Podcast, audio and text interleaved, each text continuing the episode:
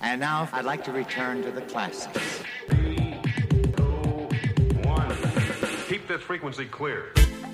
Hello, I'm Jean-Michel Jarre. You're listening at Story Behind Podcast with Thomas Steinberg and Uwe Becker. Let's enjoy the program. Thank you. Mann, Mann, Mann. Uwe, Herr Becker, was habe ich denn jetzt da gerade gehört? Also unser kleiner Podcast, der zieht offensichtlich immer weitere Kreise. Das ist ja unglaublich, was wir gerade gehört haben, oder? Wie hast du es ja, empfunden? Ich fand es äh, natürlich toll, dass der liebe Jean-Michel Jarre, um den es ja heute geht, uns persönlich begrüßt hat.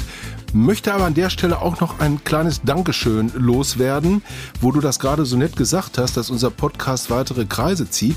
Denn ich glaube, nichts war oder kaum etwas war so erfolgreich im äh, vergangenen Jahr wie unsere Specials zum Thema Filmmusik. Damit haben wir selber nicht so wirklich gerechnet, aber das hat nochmal richtig einen Schub gebracht. Also danke allen fürs Zuhören.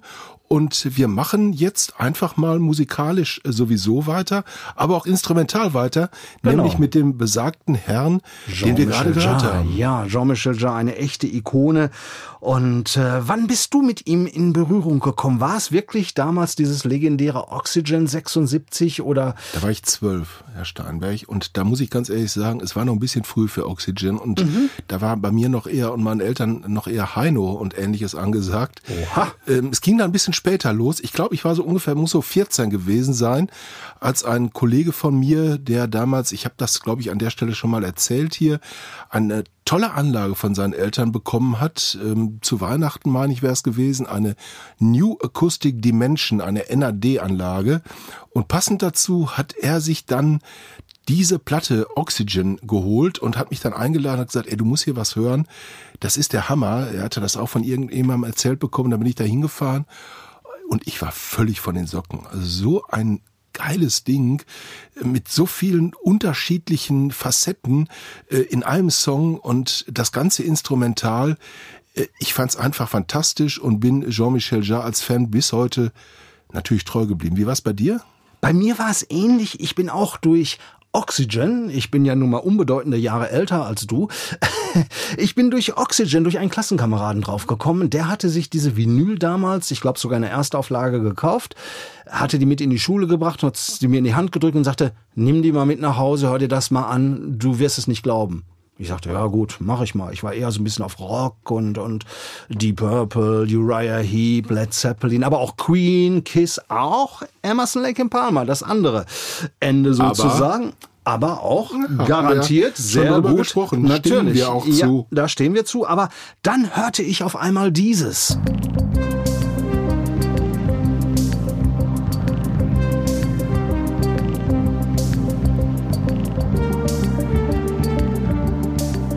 Als ich diesen Sound gehört habe, da dachte ich nur, wow.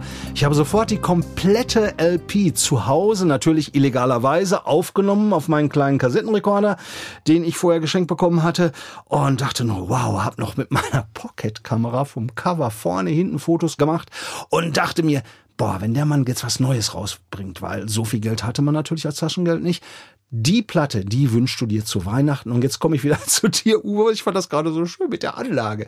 Zweite LP, Equinox 1978. Die habe ich zu Weihnachten tatsächlich bekommen und die ist auch damals im Dezember erst veröffentlicht worden. Aber nicht nur die, sondern auch meine erste Kompaktanlage. Und das ist kein Scherz. Es war eine Dual HS 142.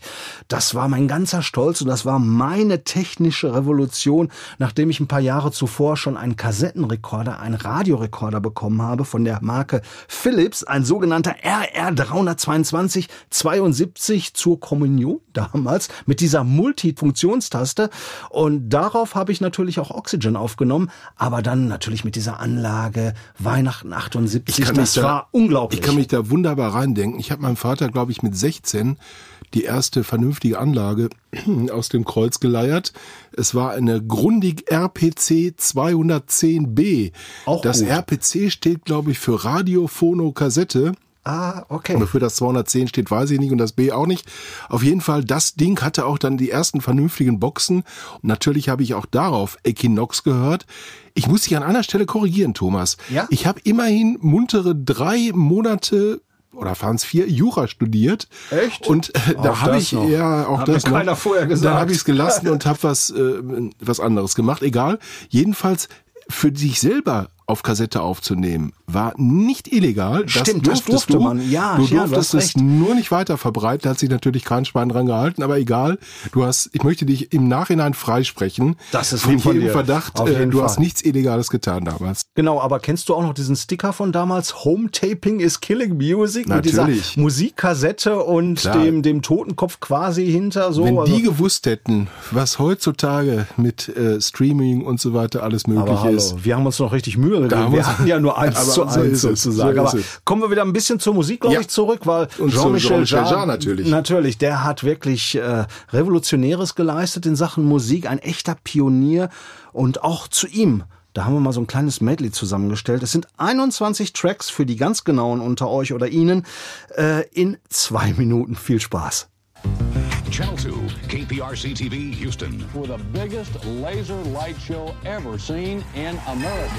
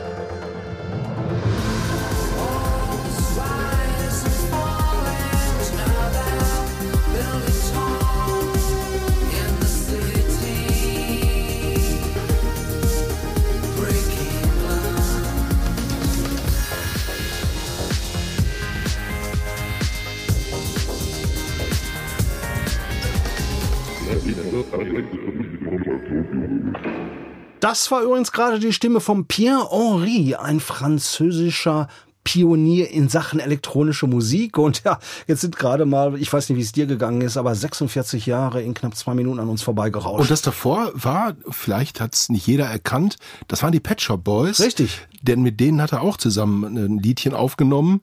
Ist jetzt nicht mein Favorit, aber egal. Ähm, Es ist sehr gefällig, sehr schön, man kann es prima hören. Genau. Und in dem Zusammenhang hat er auch mit Hans Zimmer einen Song aufgenommen. Es ging damals um sein Projekt Elektronika. Da hat er mit vielen, vielen kooperiert, unter anderem auch mit Thorsten Questioning von Tangerine Dream oder auch Vince Clark von Erasure und ganz am Anfang natürlich auch der Gründer von Deepesh Mode. Deepesh Mode, Deepesh Mode. die Pesci Modi, wie ich das auch schon gehört habe, Ja, egal. du kaufst ja auch keine Maxi-Singles, sondern immer die Mauxhall-Single. Mauxhall-Singles, ja. Aber, aber wie gesagt, also jetzt zu Jean-Michel Jarre, es ist unglaublich, was dieser Mann gemacht hat, ne? In, in einem knappen halben Jahrhundert. Ja, und man darf nicht vergessen, die Aufnahmetechnik damals, das Ganze hört sich ja wirklich monströs und monumental und fantastisch an. Das Ganze ist auf acht Spuren mit Moog-Synthesizern, glaube ich, damals aufgenommen worden. Und acht Spuren, darüber lacht man heute natürlich im Musikbusiness. Aber es ging. Ich habe es ging wunderbar. Ich habe gerade noch mit mit dem lieben Andreas, äh, unserem Studiochef, gesprochen. Der sagt, heute geht das äh, ins Unendliche, wenn man möchte. Also 500 Spuren sind kein Ding und das Ganze im Westentaschenformat. Aber wie gesagt, Jean-Michel Jarre hat es damals auf acht Spuren getan. 50.000 Exemplare wurden von Oxygen damals gepresst. Ich glaube, ich, ich glaube, er hat sie sogar selber pressen lassen, bis irgendeine Dame auf die Idee kam, ihren Mann, der Schallplattenproduzent ist, mal zu fragen, ob er nicht Lust hat, das Ding in größerer Auflage rauszubringen. Der hat es dann getan.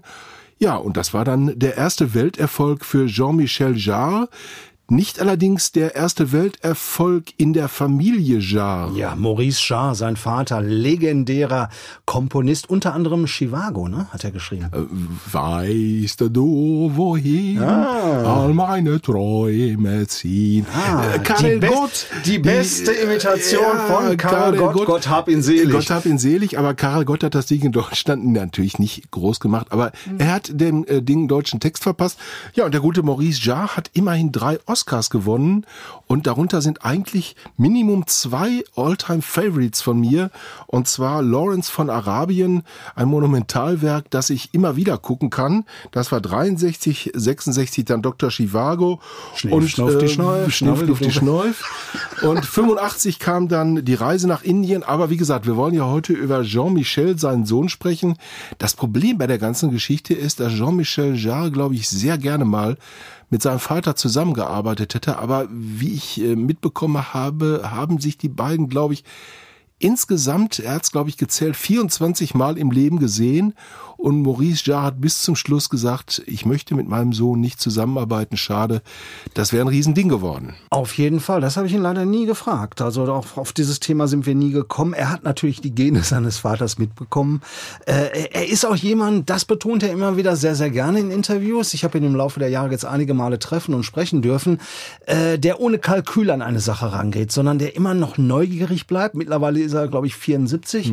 Und man, man merkt es ja auch am neuen Album, kommen wir noch später zu, aber wir widmen uns jetzt erstmal seinem Klassiker Oxygen, wie man so etwas macht, wie man überhaupt auf die Idee kommt, in diese Richtung zu gehen, das hat er uns auch verraten. Music without lyrics and the way I see music is probably the Musik ohne Text ist das interaktivste Medium, das sich jeder vorstellen kann. Etwas zu produzieren, das dem Hörer die Möglichkeit bietet, auf vielfältige Art und Weise zu reagieren und sich so einzubringen, genau das schwebte mir damals mit Oxygen vor. Soundtracks zu kreieren, die animieren. Der Hörer konnte sich bei Oxygen in einer Soundlandschaft selbst bewegen, ohne durch Worte geführt zu werden. Letting the audience free to create their own images, their own stories. Ja, also sozusagen die eigene Fantasie, die eigene Imagination äh, war damals gefragt und, und das hat bei mir super funktioniert. Ich denke bei dir genauso. Bei mir hat's absolut auch funktioniert. Und es gibt ein Ereignis in meinem Leben, das, äh, glaube ich, dazu gut passt. Ich habe damals von meiner Frau vor einigen Jahren zu Weihnachten eine Eintrittskarte für das Planetarium in Bochum geschenkt bekommen. Und habe dann da drauf geguckt und da stand irgendwas von Jean-Michel Jarre. Und ich bin dann ins Planetarium marschiert und es gab eine Show, ähm, das eine Planetariumshow über die Entstehung der Erde mit diesen wunderbaren Projektionen an dem äh, Planetariumshimmel und dazu die Musik von Jean-Michel Jarre. Thomas, ich kann dir sagen, ein Ereignis, das ich bis heute nicht vergessen werde. Ich weiß nicht, ob ich es nochmal wiederholen möchte, weil das war damals so wunderschön. Es gibt einfach Dinge, die möchte man deswegen nicht wiederholen, weil sie, glaube ich, nicht wiederholbar sind. Aber es passt zu dem, was er gerade gesagt hat, glaube ich. Ja, und ich kann da locker mithalten, weil ich habe diese Natürlich. Show oder vielleicht eine andere im Planetarium in Hamburg gesehen mit dem Künstler höchstpersönlich, mit anschließender Diskussionsrunde. Und ich Herr Steinmich setzt wieder einen drauf. Nein, deshalb nicht, aber Nein. ich lag in meinem Sitz, schaute in diesen Himmel und dachte nur, das darf nicht wahr sein. Das ist so, auch wie gesagt, so ein Once-in-a-Lifetime-Moment, so wie du ihn gerade beschrieben hast. Also ich wollte es wirklich nicht toppen, sondern ich war Wahnsinn. auf einmal wieder im Planetarium oben in diesem wunderbaren Stadtpark in Hamburg. Und äh, es war einfach äh, a Journey through Time and Space, also eine Reise durch Raum und Zeit. Und, und Also an der Stelle nochmal, liebe Beate, danke für das Geschenk damals. So. Genau, richtig. Aber das war ja gerade erst auch der Appetizer sozusagen, wie man überhaupt auf die Idee kommt, sowas in Richtung äh, Oxygen zu machen. Er hat uns auch die komplette Geschichte erzählt und die hören wir uns jetzt mal an. I really wanted to, at that time to create a bridge between experimental electronic music and pop music. Mitte der 1970er Jahre folgte Jean-Michel Jarre einer Vision. Er wollte eine Brücke zwischen experimenteller, elektronischer Musik und Pop schlagen. Oxygen, seine erste Arbeit für die neue Plattenfirma, ging Jean-Michel Jarre pragmatisch an. Sechs Teile sollte das Werk enthalten und auch sonst setzte Jean-Michel auf handwerkliches Können. Acht Spuren standen ihm zur Verfügung. Trotz des Einsatzes von Synthesizern, die gesamte LP war reine Handarbeit. Handmade record without memory storage, even with manual mixes. Alles musste in einem Durchgang aufgenommen werden. Speicherchips für die Sounds gab es noch nicht. Sogar die verschiedenen Mixe entstanden in Echtzeit. Oxygen, ein Klassiker.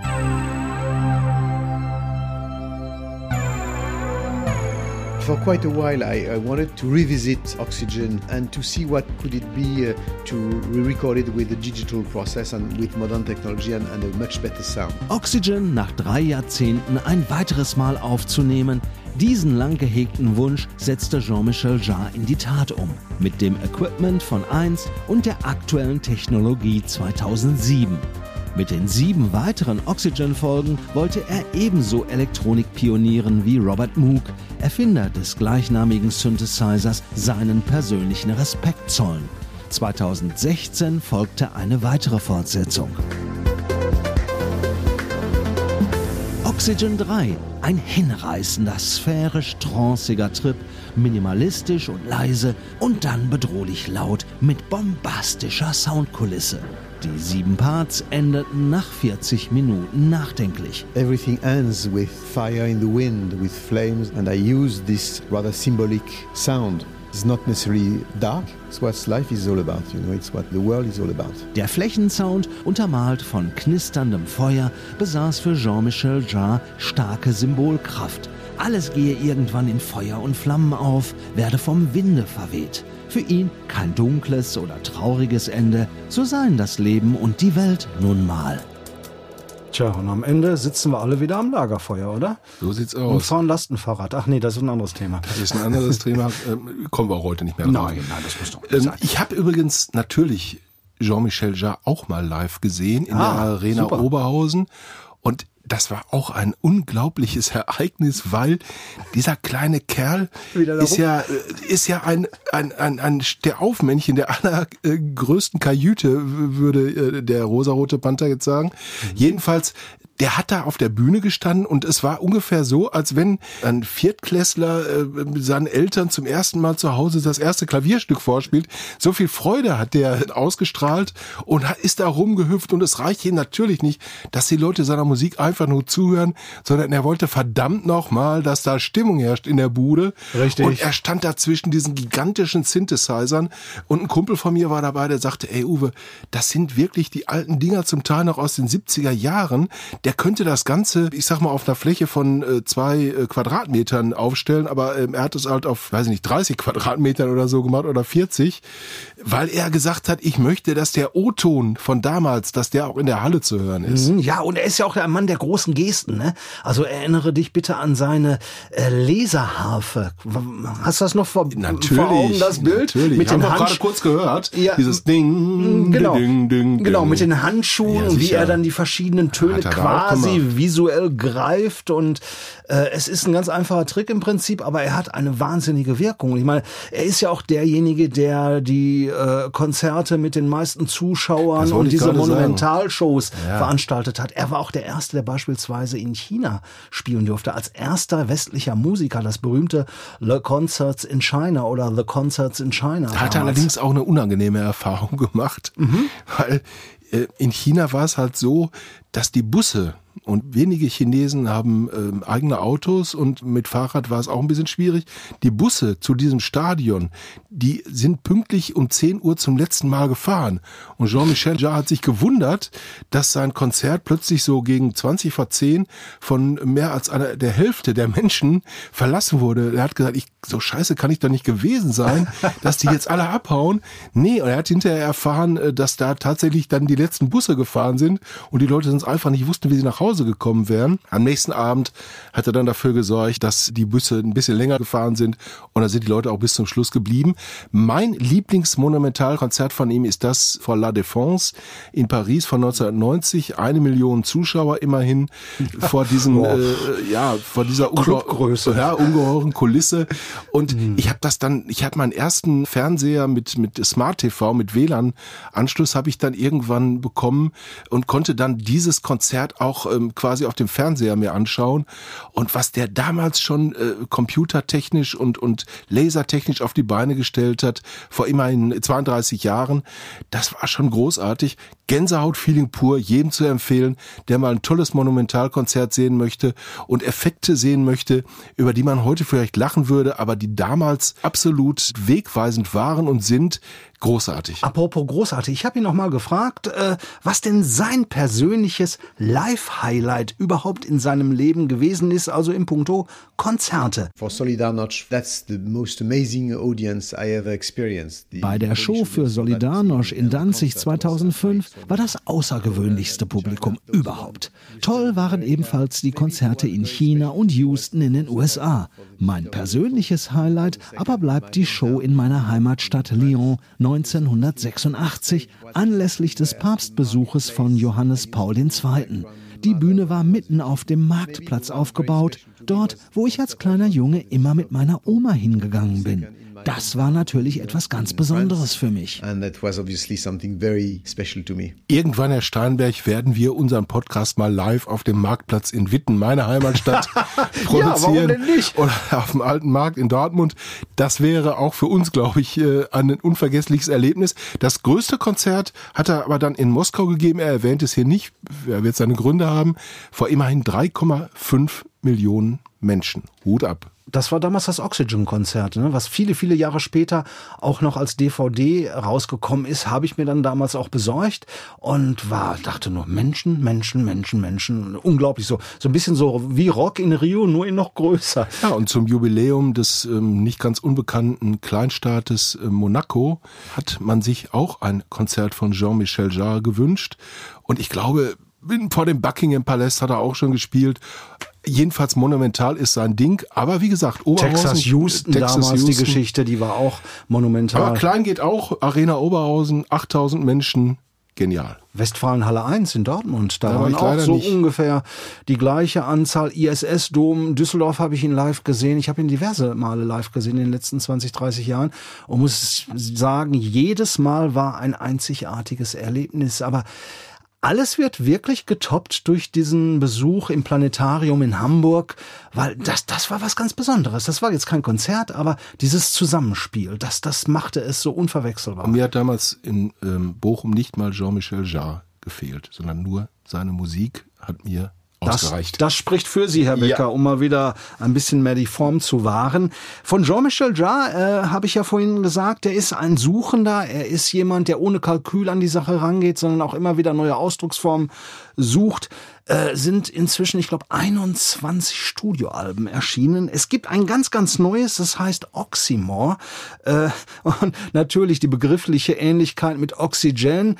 Er sagte mir im Interview, völliger Zufall. Das wäre ihm erst hinterher aufgefallen, weil Oxymore ist eigentlich eher eine Referenz an seine persönlichen Helden, sprich auch an Pierre Henry, ich hatte es vorhin erwähnt, einer der französischen äh, Pioniere in Sachen Elektronik. Äh, Mit ihm wollte er unbedingt immer noch zusammenarbeiten, aber der gute Mann ist leider verstorben und seine Witwe hatte diverse kleine Soundeffekte, Stimmen, Vokalisen teilweise, also verfremdete Stimmen, die eigentlich gar keinen Sinn ergeben, also Worte ohne Inhalt.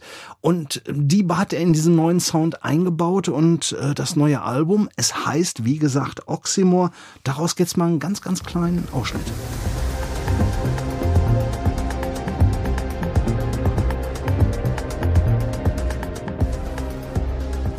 So klingt Jean-Michel Jarre im Jahr 2022. Das ist noch sehr gemäßigt, aber der Rest des Albums ist schon ziemlich heftig. Es geht Richtung Dancefloor, es geht Richtung Techno, äh, natürlich in seinem ureigenen Stil. Und da gibt es immer wieder ganz viele Querverweise, auch auf seinen eigenen Sound. Dann wieder Versatzstücke auch von, von äh, Pierre Henry und so weiter. Also ein wahnsinnig spektakuläres und auch wieder ein wahnsinnig spannendes Werk. Also für mich bleiben die ersten beiden, Oxygen und Equinox, das Maß aller Dinge. Equinox hat mir übrigens tatsächlich auch als Schüler ähm, eine, einige Meriten, nein, eine Merite ist das die Einzahl? Ich weiß nicht, Singular Ja, eingebaut. ja. Ich musste im Kunstunterricht irgendwas zeichnen, um meinen Lehrer davon zu überzeugen, beziehungsweise meine Lehrerin, dass ich nicht unbedingt die fünf auf dem Zeugnis verdient habe, die sie mir geben wollte. Mir war es irgendwo eine Wurst, aber sie sagte dann, komm Junge, mal mir noch mal irgendwas jetzt mal, was zeigt, dass du den Stift gerade halten kannst und irgendwas hinkriegst. Und ich habe dann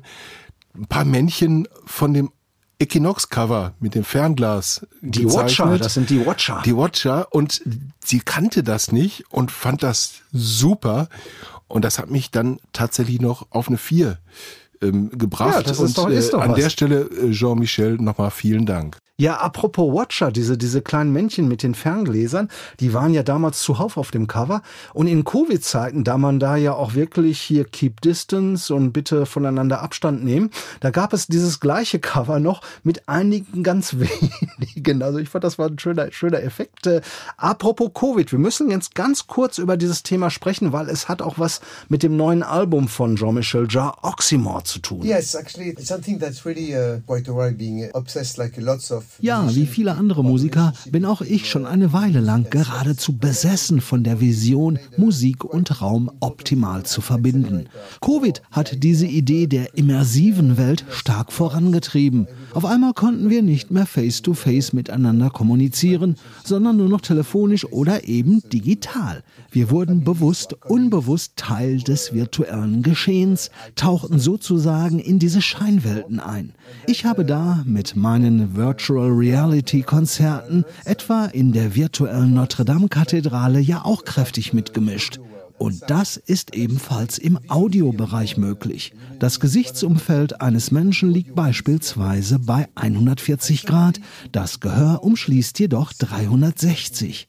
Mir ging es darum, genau dafür Musik zu komponieren und diese nicht in Dolby Atmos oder 5.1 Surround Sound zu mischen. Das ist die totale Neuheit, sozusagen der Game Changer. Jeder einzelne Sound kann virtuell rund um deinen Kopf platziert werden. Der räumliche Klang entsteht ohne zusätzliche Hilfsmittel. Das war und ist wie gesagt der totale Game Changer für Oxymore. Ja, so viel zum Thema. Der Mann ist immer noch hungrig und äh, Ist das nicht sowas wie Kunstkopf-Stereophonie? Es gab's ja auch mal. Keine Ahnung. Richtig. Äh, Aber dieses neue Album gibt es wie auch das davor, äh, Equinox Infinity hieß es, in zwei verschiedenen Versionen, einmal im Stereo-Sound und einmal im sogenannten Binaural-Sound, den man aber bitte schön nur mit Kopfhörer hören sollte. Genau.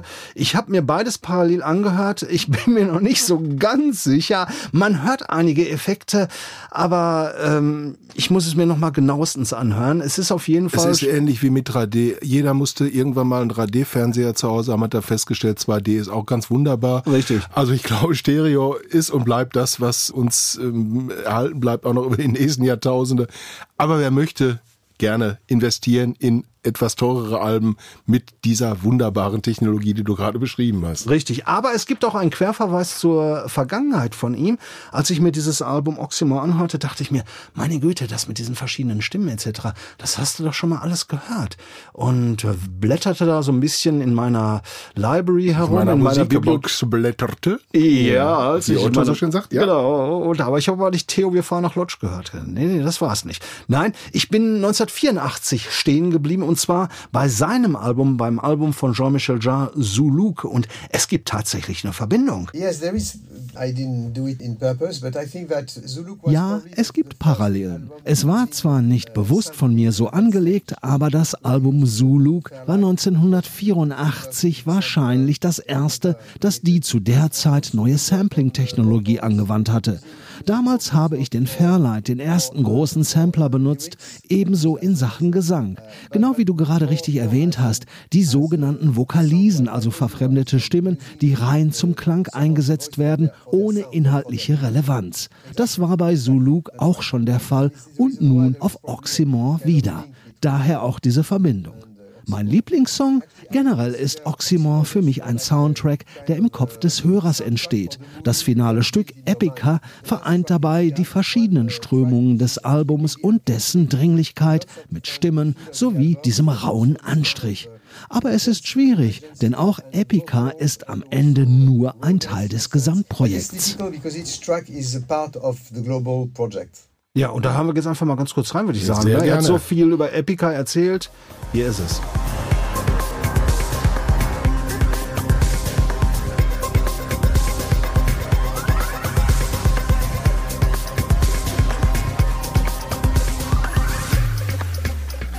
Tja, ne? Hat Es was. ist, es ist schon äh, fantastisch und Jean-Michel Jarre äh, hat es ja auch quasi in jedes Musikstudio, ja, kennst du noch diese kleinen Studios, ich weiß gar nicht, ob es das noch gibt, in denen man sich die neuesten Boxen vorführen lassen konnte, bei Saturn, beim Mediamarkt, äh, im. Elektrohaus Kutsch in meiner Heimatstadt gab's das auch. Und Mhm, in, absolut. Das waren so da- abgeschlossene Kabinen Ja. und das war immer was ganz Besonderes. Wow. Und was da immer gespielt wurde, glaube ich, war Oxygen, Equinox oder irgendwas von Jean-Michel Jarre, weil man die Bandbreite natürlich damit wunderbar darstellen konnte. Aber Jean-Michel Jarre ist ja inzwischen äh, tatsächlich auch ein französischer Nationalheld sozusagen und er hat von ähm, Präsident Macron eine Auszeichnung bekommen. Wusstest du das? Welche er da Nee, bekommen hat? nein. Der gute Jean-Michel Jarre ist nämlich Kommandant der Ehrenlegion. Und das ist ein äh, Titel, äh, glaube ich, vergleichbar in ähm, Großbritannien. Wie heißt das? OBE Äh, und- Nee, Sir, äh, Dingster, Bumster. Du wirst zum Ritter geschlagen. So, Ja, genau, das richtig, meine ich. ganz genau. Also, äh, mich erinnert das immer an die Abschlussszene von Inspektor Clouseau, ähm, wenn er zum Ritter geschlagen wird. Aber egal, jedenfalls ist er Kommandant der Ehrenlegion und das hat er sich meiner Ansicht nach auch redlich verdient. Und um nochmal einen kleinen Dreh hin zu seinem Vater zu machen, die beiden sind trotzdem vereint. Und zwar auf einem Asteroiden. Denn der wurde nach ihm und seinem Vater benannt.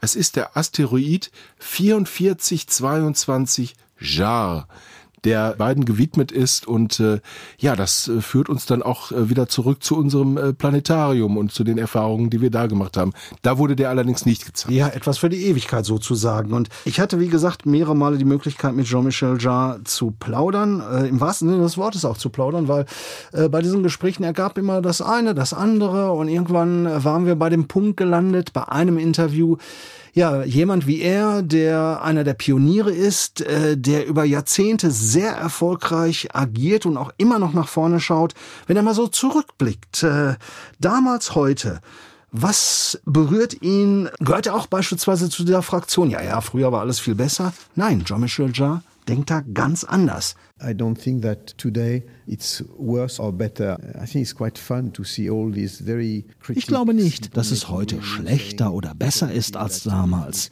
Mich amüsieren eher all die Kritiker. Aber das war schon in den 1970er Jahren so. In deren Augen waren die 60er extrem besser.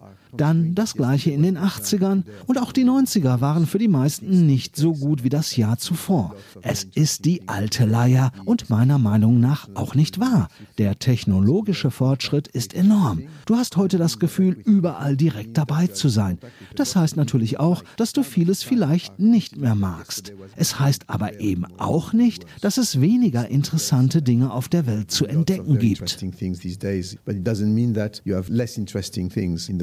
Das rundet ihn gut ab, oder? Nach vorne, nach vorn und nie zurück in die Zukunft geht der Blick. Fällt mir dazu ein? Ja, oder äh, Herbert Grönemeyer, ne, äh, bleibt alles anders, ja, also Stillstand ist der Tod, geht's voran, bleibt alles anders. So ist es und ich bin sowieso kein Freund. Rückblick, Vorausschau.